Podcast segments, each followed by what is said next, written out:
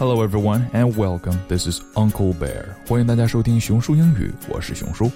在这里呢，熊叔会给大家分享最美的诗歌散文以及最真挚的故事。微信搜索“熊叔英语”，跟着熊叔一起享受英语的魅力。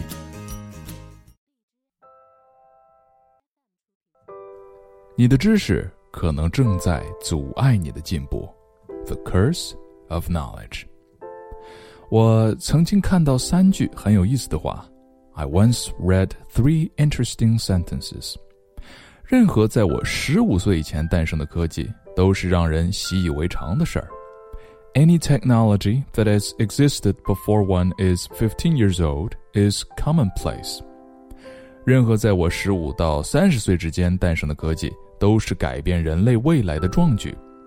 Any technology that is created between one's 15 and 35 is a feat that will change the future of humans.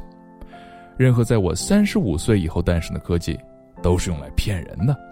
Any technology that is created after one is 35 years old is to deceive people. 仔细一想，的确是这么回事儿。This is indeed the case. 对于零零后和一零后来说，互联网好像是天生就存在的东西，一点也不稀奇。For people born after the new millennial, internet is no rare thing, like something that has existed all along. 但对于大部分八零后来说，互联网的诞生和普及却是一个划时代的历史事件。For most post-80s, the birth and popularity of the internet is an epoch-making historic event. 而对于很多爸爸妈妈、爷爷奶奶来讲，甚至到现在都不愿意用智能手机。By contrast, their parents and grandparents might still refuse to use smartphones. 这似乎揭露了一个残酷的事实：随着我们的年龄增长，我们接受新事物的能力一直在下降。This seems to have revealed a brutal fact. As we age, our ability to accept new things has been declining。这似乎也就解释了为什么父母和孩子之间、老师和学生之间存在着这么多天然的矛盾。This also seems to explain why there are so many natural contradictions between parents and children, and between teachers and students. 双方看世界的角度往往是不一样的。They see things from different angles. 双方接受新事物的能力往往也是不一样的。Their ability to accept new things varies. 对于年长的人，当他们的知识积累多了，往往会下意识怀疑、排斥新事物。Elder people tend to subconsciously suspect and reject new things since they have accumulated enough knowledge. 这也可以理解，毕竟我们所有人都在潜意识中追求稳定。This is understandable. After all, in the subconsciousness, we all seek stability. 这包括生活上的稳定，也包括心理上的稳定。This includes stability in our everyday life and stability in our minds. 当我们遭遇到挑战，我们既有知识的东西时，我们会下意识地把它当成威胁。When we encounter something that challenges what we have known, we will subconsciously regard it as a threat. 在以前呢，大部分人都会到三十五岁以后才达到这样的稳态。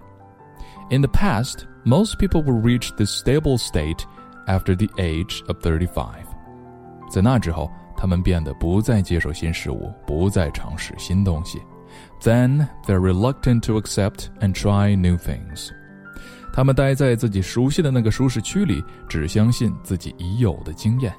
they stay in the comfort zone they're familiar with and only believe in their own experience. 他们拒绝承认任何变化。They refuse to acknowledge any change. 这就是你在饭桌上会遇到的那些油腻中年人。They are some greasy middle-aged people you will meet at the dinner table. 而可怕的是，现在随着信息的爆发，我们获取新知识的速度 正在飞速增长。What's scary is that with the explosion of information, our speed of acquiring new knowledge is increasing rapidly. 其结果就是，很多人达到这种稳态的速度也加快了。 The result is that the speed of reaching the stable state is also increasing. 于是，我们的成见变得越来越多。 Eventually, we have more and more preconceptions. 我们的价值观、男女关系、意识形态、对待工作的态度都很快停止了进化。